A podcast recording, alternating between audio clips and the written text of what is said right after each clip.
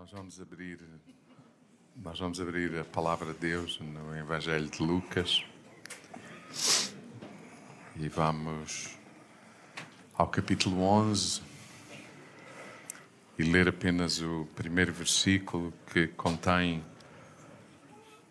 contém uma informação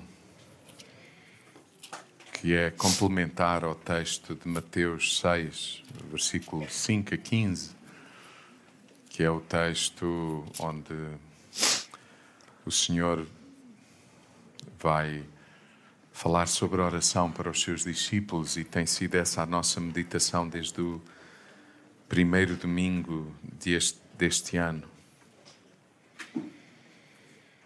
Seria bom chegarmos ao fim deste ano e cada um de nós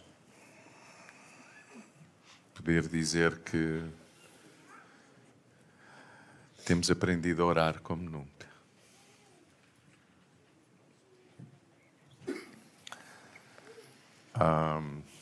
Eu tenho uma confissão a fazer, sabendo eu que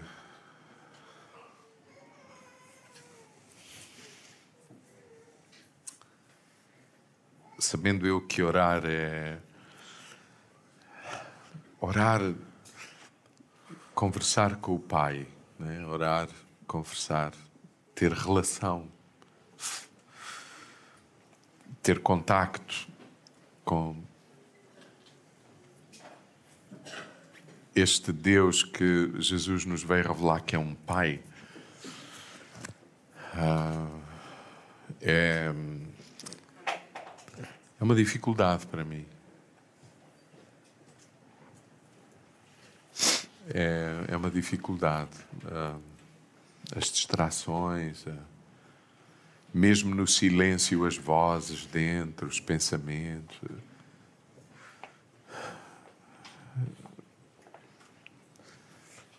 Aquele exercício de, como todos nós gostamos, não é?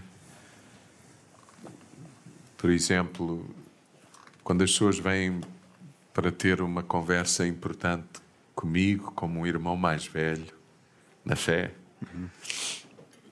Uh, eu não gosto de olhar para o relógio porque as pessoas ficam desconfortáveis imediatamente. Elas pensam, ele não está com tempo, não, não está atento.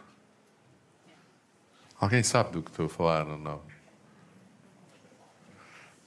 Estratégia, vou, vou fazer uma confissão. Essa é a razão porque nas salas lá em cima onde a gente faz atendimento eu já pedi para me pôr um relógio por cima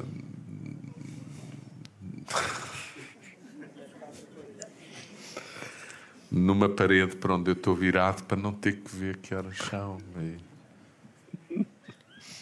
E isto não é hipocrisia, é tão simplesmente para. Enfim, este relógio e aquele então, se pudesse, amanhã tiro. Um, mas todos nós queremos atenção, não é? Uh, e orar é difícil, porque às vezes é mais isso, é o, o tempo que a gente demora até, até estarmos atentos. É? é? também muito difícil quando a gente está a conversar ou a, ou a escutar alguém e as pessoas estão distraídas ou porque os filhos estão perto. Alguém sabe do que eu estou a falar? Não, uhum. não há ligação para ver até até contacto terapêutico. Há aqui gente que sabe do que eu estou a falar. É preciso isso, é preciso estarmos os dois inteiros, inteiros, não distraídos, não é? Então é nesse sentido que eu digo que orar para mim é difícil, porque aquelas orações circunstanciais, ai Senhor, abençoa o dia hoje, isso é Cuida de mim. Sim, claro. Não, não. Faz favor. É, somos dois a olhar para o relógio. O Osmar tem uma definição de oração que me interpela bastante. Ele diz: a oração, a oração é o encontro de duas saudades. De duas? Saudades. O encontro de duas saudades. Uhum. E eu pergunto-me se tenho saudades desse encontro. Porque o ritmo da vida. Muitas vezes rouba-nos. É uma confissão. Muitas vezes rouba-me a saudade de estar. Eventualmente oramos, como o João dizia, mas talvez seja mais uma relação, uma oração utilitária do que o encontro de duas saudades. A, a grande questão é que nada disso mudou Pai, nem. Hum. Mesmo quando a gente não lhe dá atenção, ele, isso não muda a sua natureza.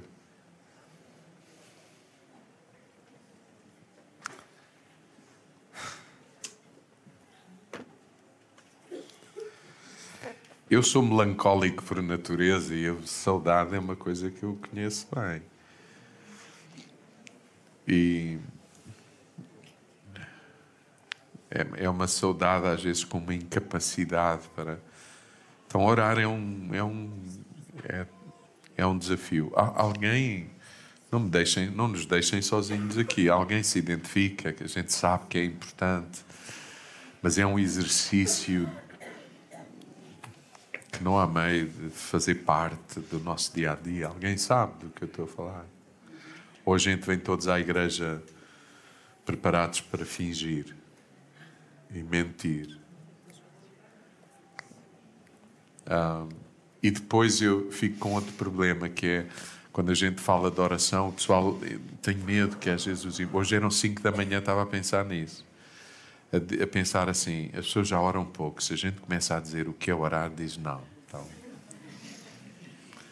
então agora é que eu não, não consigo. Faz sentido, Rafael. Eu tenho receio. Que às vezes, naquela simplicidade da forma como aprendemos a orar, vamos orando. Mas sabem, o problema é que naqueles momentos muito difíceis da vida em que a gente percebe que a oração, pelo menos como a gente a fez, não foi atendida, a gente entra em crise. E a sensação que eu tenho é que este entendimento que Jesus nos revela sobre o que é oração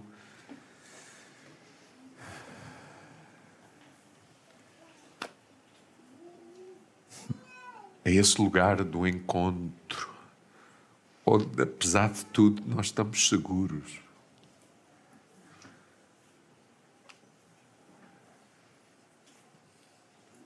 Tristes, mas não abatidos.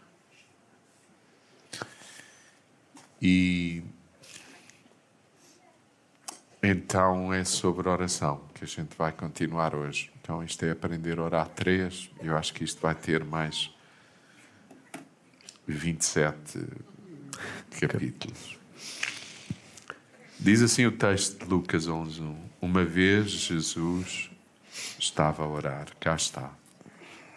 Lucas diz que ouviu dizer que é um momento, porque Lucas não está presente. E esta é outra coisa muito interessante. Para Lucas saber, falava-se do assunto. Uhum.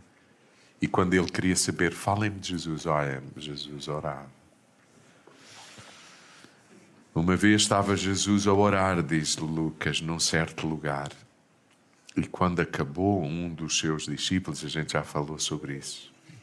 Não, falou não significa dissemos tudo, consideramos. Um dos seus discípulos pediu-lhe: Senhor, ensina-nos a orar, como João Batista ensinou os seus discípulos. É o pedido de um dos discípulos.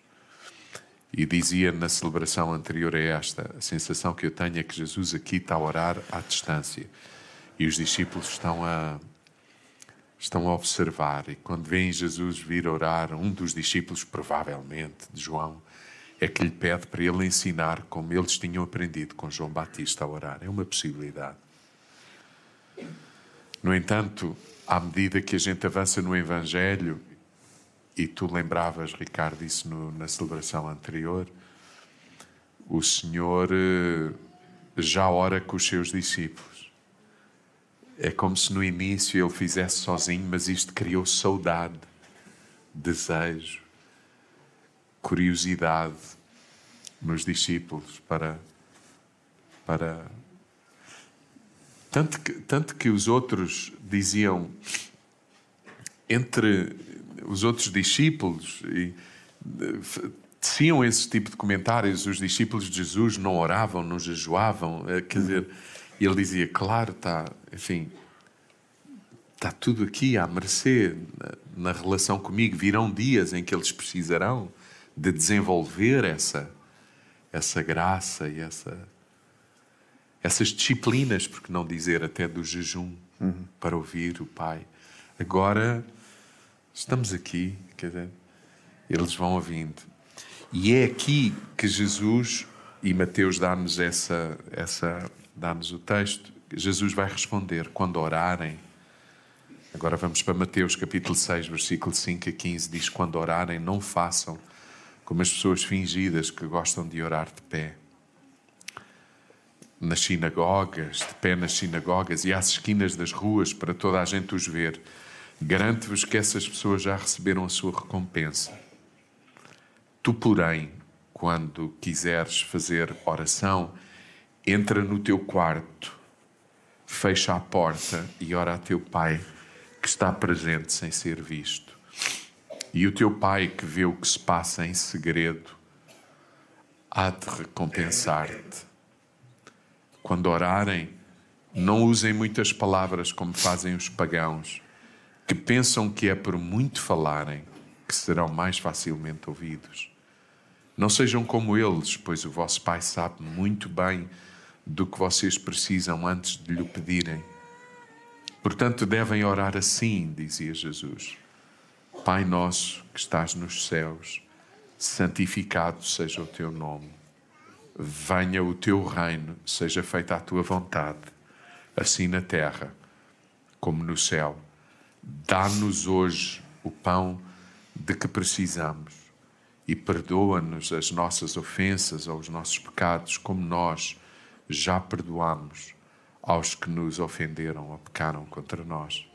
E não nos deixes cair em tentação, mas livra-nos do mal, do maligno porque teu reino, o poder e a glória para sempre. Amém. De facto, dizia Jesus, se perdoarem aos outros as suas ofensas, o vosso Pai Celestial também vos perdoará. Mas se não perdoarem aos outros, o vosso Pai também vos não perdoará. Sendo este o terceiro domingo em que estamos a meditar nesta neste texto que o Senhor nos deixou e que Mateus registra, Lucas registra, mas de forma mais sucinta, Lucas, Mateus mais, uh, com mais pormenor. Os dois primeiros domingos deste ano temos vindo a falar sobre, ou meditar sobre uh, o que Jesus poderia estar a querer ensinar-nos com a expressão Pai Nosso e já falámos muito sobre isso, muito mais há para considerar. Mas hoje tínhamos considerado a possibilidade de, de pensar no que é que o que é que estaria implícito quando Jesus nos diz Pai Nosso e nos ensina a orar, dizendo Pai Nosso que estás no céu. Bom, a gente já já tinha referido que, mais do que Jesus nos estar a, a entregar um, uma oração uh, que deveríamos repetir, e se calhar deveríamos, é de longe melhor repetir esta do que aquelas que repetimos. Sim. Não é? É porque há orações que não vale a pena ser repetidas. Aliás, pedir ao Pai em nome de Jesus é a mesma coisa que dizer assim: ó oh, papá, estou aqui a dizer o que aprendi com o meu irmão mais velho. E o papá dizia assim: o mano mais velho nunca pediu isso. É isso. Eu, eu confessava hoje de manhã e o João depois, entretanto, ajudou-me a reformular, porque a interpelação uh, que me ocorreu é com quem é que eu tenho aprendido a orar?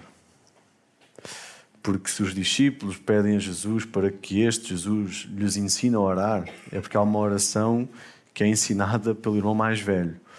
Mas eu, quando olho para as minhas orações, para a forma como eu oro, que revelam também o entendimento que eu tenho de mim, do outro e de Deus, da mesma maneira que a oração de Jesus revelava o entendimento que ele tinha de si, do outro e do Pai Nosso, eu chego à conclusão que não tenho aprendido a orar com Jesus. Mas o João ajudou-me, ou ajudou-nos de manhã, ou de manhã, há pouco, a reformular, e isso também é pertinente, é como é que nós estamos a ensinar os outros a orar? Como é que nós estamos a ensinar os nossos filhos a orar? Como é que nós estamos a ensinar a nossa esposa a orar?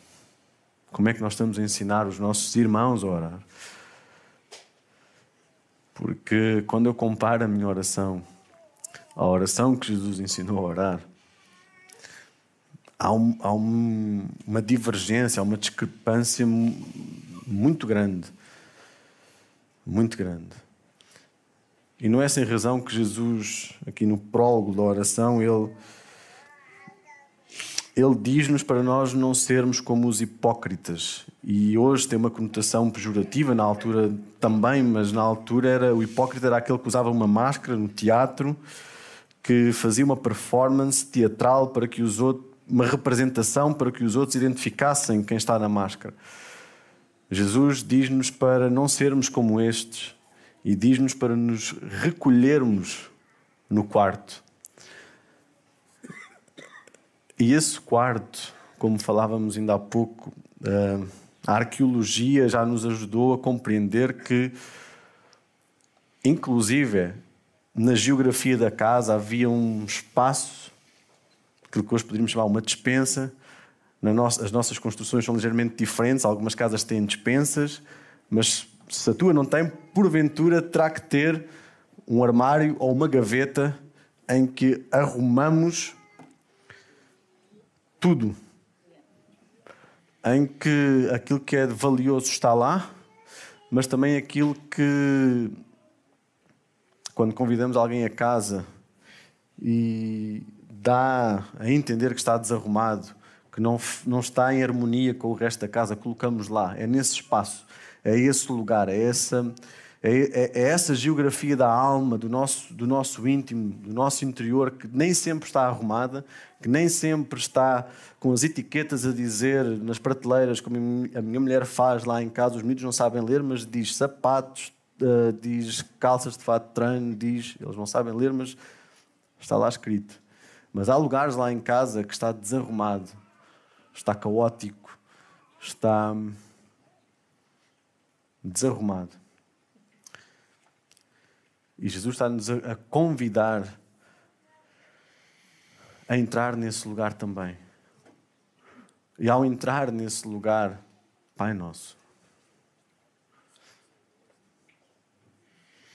Todos, todos nós temos, se calhar, na nossa casa mais do que um lugar onde a gente espera que as pessoas não vão.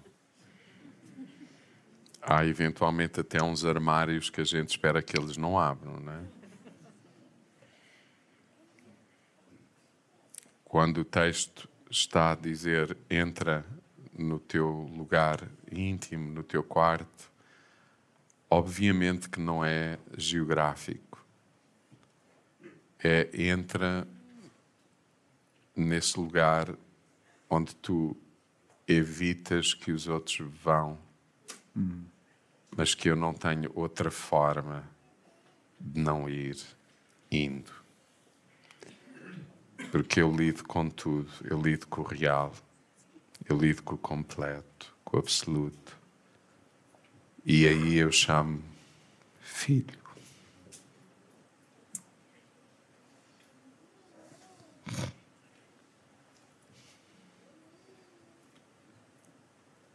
Na nossa desarrumação filho. Na nossa ambivalência, uhum. na nossa, no nosso caos interior, existencial, emocional, nas nossas preocupações, nas nossas ansiedades. Há coisas nesse lugar que estão desarrumadas há anos. E a gente pôs lá a primeira vez a pensar: isto é para arrumar. Mas o tempo passa. Uhum. Eu acho que é esse lugar onde Lucas diz, naquela parábola, enfim, incontornável do texto Lucas 15, em que a Bíblia diz que o filho mais novo caiu em si. Sabe onde é que ele caiu? É nesse lugar. E aí, quem é que ele encontrou? E se lembrou? O pai.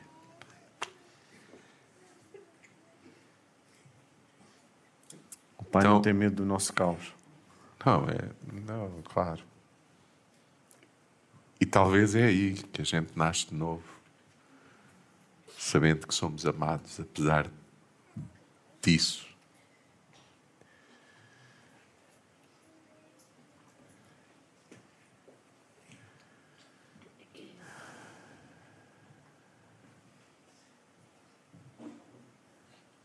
Então, o Pai de amor que está nos céus está aí. Isso. Pai nosso que estás no céu. Nós temos reduzido céu a um espaço, tempo, lugar distante como se Deus estivesse. Amanhã. Isso. Como se Deus estivesse num lugar longe, por vezes insensível, distraído, apático, alienado da realidade da Terra. Mas no imaginário uh, uh, cultural, social, religioso dos judeus, céu não é o espaço do firmamento. Céu é a dimensão de Deus, é o governo de Deus, é o, é, é o lugar do poder, da manifestação e do senhorio de Deus. Uhum. Nós em, compreendemos céu como um lugar para onde, eventualmente, se formos salvos e quando terminarmos a nossa passagem aqui, iremos. Na compreensão de um judeu, céu é o lugar do governo de Deus, é o lugar da soberania de Deus. Por isso, nesse sentido, até céu é terra.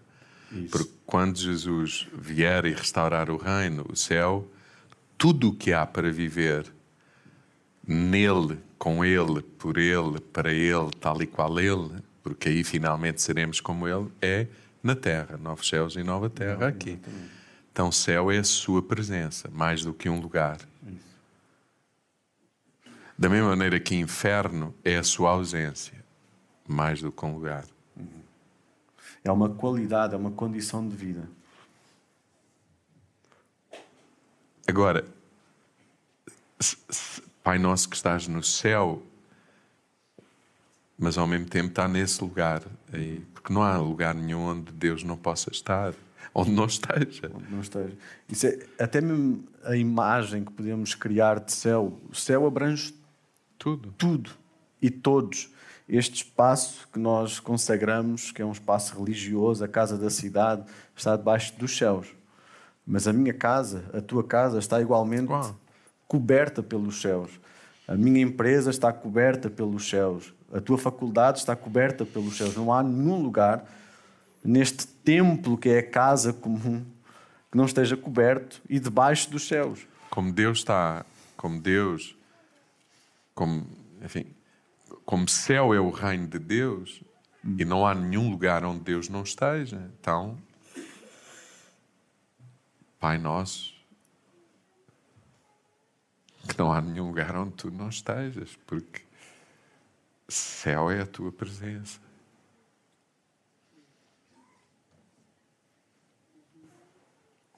É onde, é onde permitimos que Deus governe de facto. Pronto. Então a gente chega ao livro dos Atos, no capítulo 1, na ascensão do Senhor, lá em Atos. Vocês querem ler?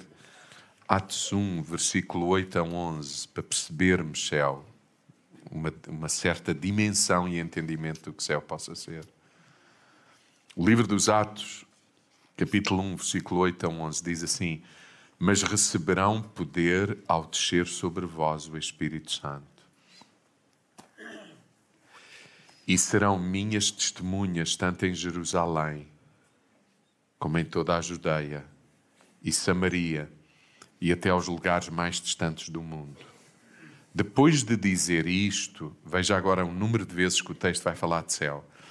Ele foi elevado ao céu à vista deles e uma nuvem cobriu, de modo que já não o viram mais. Estavam eles a olhar atentamente para o céu, enquanto ele subia, quando subitamente apareceu junto dele, deles dois homens vestidos de branco, que lhes disseram: Galileus, por que estão aí parados a olhar outra vez para o céu? Este mesmo Jesus que do vosso meio foi elevado ao céu, voltará da mesma maneira como agora o viram subir. Eu sei, Jesus está a ser tomado pelo Pai na ascensão para o céu e eles e ficam ali numa e os anjos vêm e dizem assim: Olha, vocês não precisam de olhar para o céu. Este que vocês viram subir ao céu, ele mesmo voltará. Este mesmo que vocês viram ser elevado ao céu, ele voltará da mesma maneira como agora o viram subir. E continuando a ler o livro dos Atos, a gente vai perceber o derramar do Espírito Santo do Senhor, em que realmente o céu fez-se entre nós, o reino fez-se entre nós, habitando em nós. Então, por que é que vocês estão a olhar pensando que ele foi para lá outra vez distante? Não. Ele voltará para habitar em vós. E claro, este texto também fala da plenitude em, do fim de todas as coisas, em que Jesus voltará para estabelecer céu nesta terra, mas até lá, cada um de nós, é na portador. nossa vida, é portador, é portador do céu. Então, onde a gente chega, sinaliza o que é céu com a sua presença.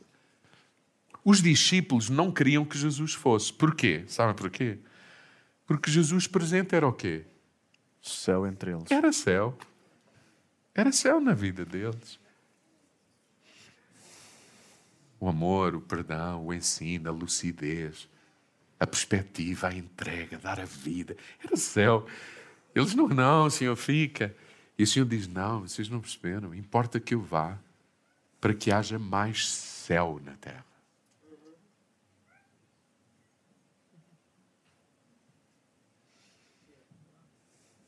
Então,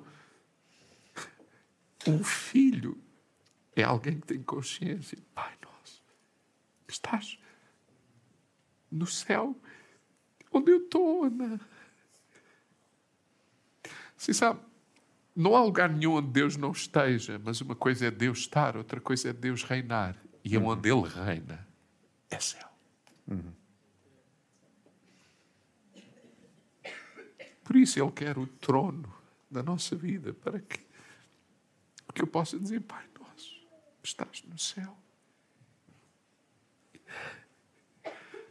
Não é tu lá, nós aqui, é. Por isso é que no início eu falava que nas crises da vida a gente ainda percebe que Ele está em nós. Uhum. E, só, e, e, até nesses momentos de crise a gente pode experimentar aquilo que um dia experimentará plenamente, agora sem lágrimas, sem nada. Eu acho que na eternidade a gente vai olhar para trás eu já. Uhum. É, houve uma gota deste oceano aí. Então, esta noção de, de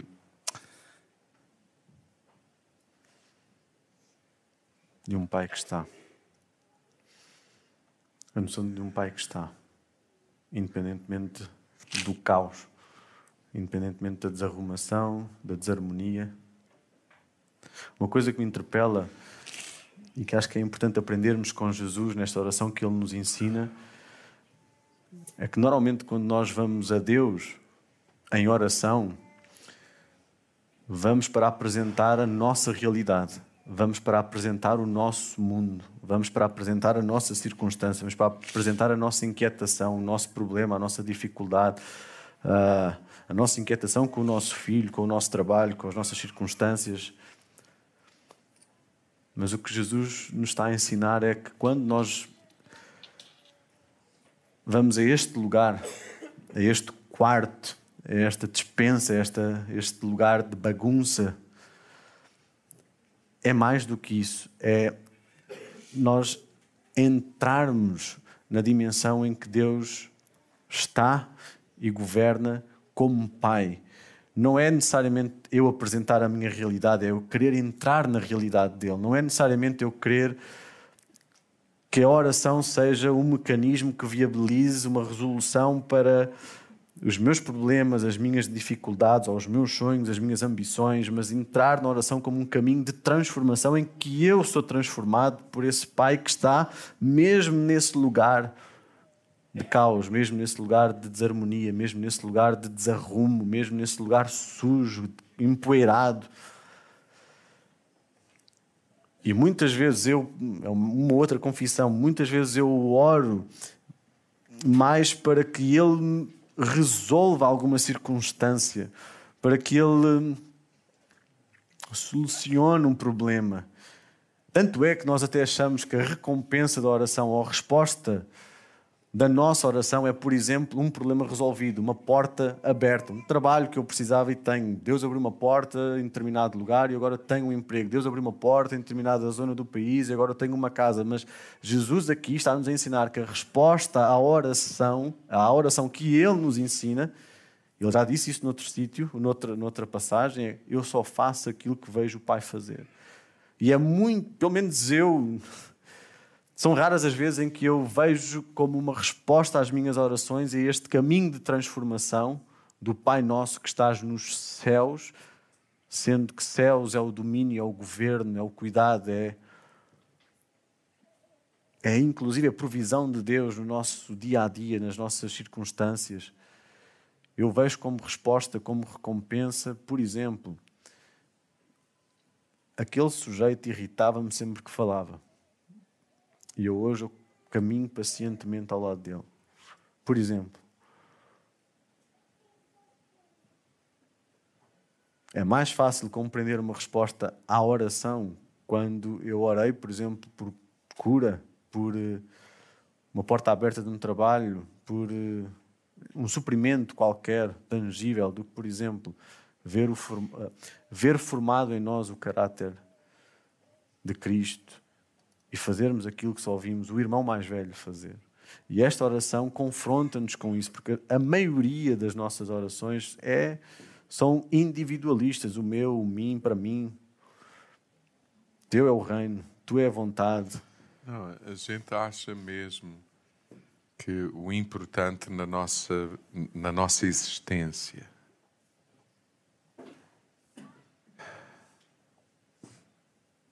O importante na nossa existência é a nossa vida resolvida e ter sucesso. A gente tem muita dificuldade em entender que tudo isto tem a ver com Deus. A Bíblia é, é, é a história de Deus, com muita gente envolvida, porque Ele é um papá que só pensa em família e que faz pessoas serem participantes da sua vontade.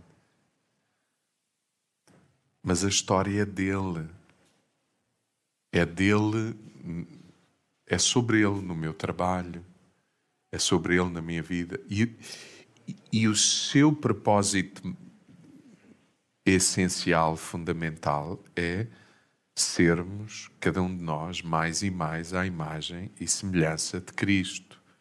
Por isso, o irmão mais velho ora de maneira diferente. Nós oramos como criança. Gente ora como criança, pensar em nós. É oração ansiosa. Muito. Talvez por isso, no final do capítulo 6, termino já. Não, não. No final do capítulo 6, há bocadinho a Ana falava disso, uh, usa uma teologia ecológica e ensina-nos sobre a espiritualidade dos passarinhos. Justamente, justamente. O Senhor, como nós não estamos a entender, diz assim: os passarinhos, como é que é? Lindos, né? Os lírios, né? Pronto. Eles percebem melhor quem é o Pai.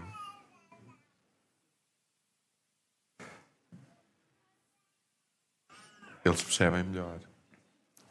Eles só querem ser, viver de acordo com a natureza que eles têm, são, exprimem.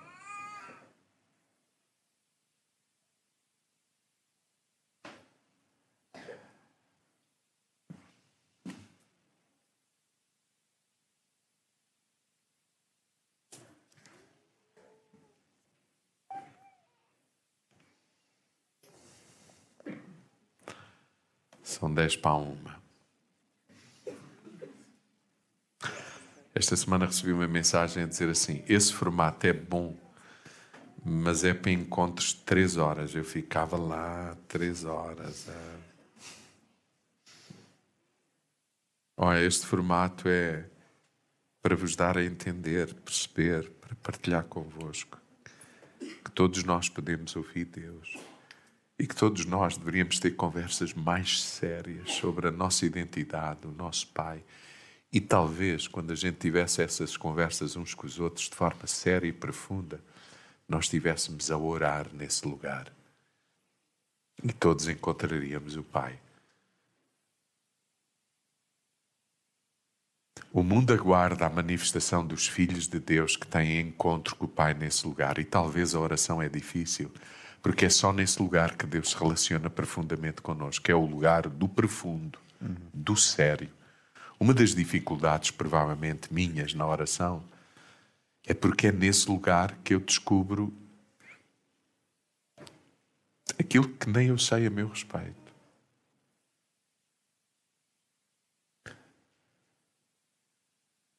Mas é nesse lugar que eu sou amado e é nesse lugar que o céu se manifesta, se expressa e talvez os outros. Bom, definitivamente, Jesus diz: importa que eu vá para que haja mais céu na terra, até que o dia venha em que eu regresso e vocês serão como eu, e o céu será plenamente na terra.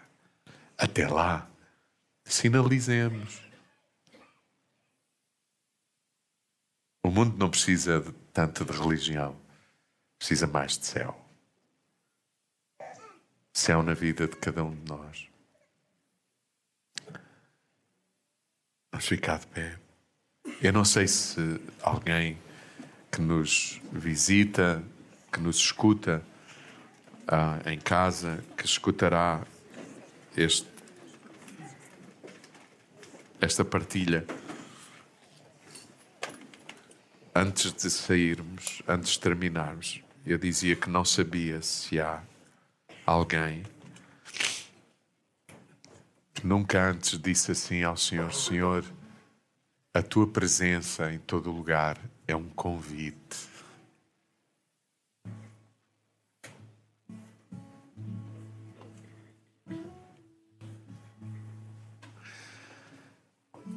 Estou-me a lembrar do Zaqueu que subiu uma árvore, não para ser visto, mas para ver. Ele ouviu falar de Jesus e ele queria ver. Vê-lo, não ser visto. Não façam para ser vistos. Façam um movimento para me ver. Esse movimento. Eu não sei se alguém que nos escuta, que nos visita, que nos escutará, percebe que Deus está em todo lugar. E a sua presença é por si um convite. Ele está. Então, se estás, entra na minha casa, ser Senhor da minha vida. Não sou eu que o estou a convidar para ele fazer uma grande viagem, para vir cá, está aí. Tem sido misericordioso, amoroso, apesar de tudo.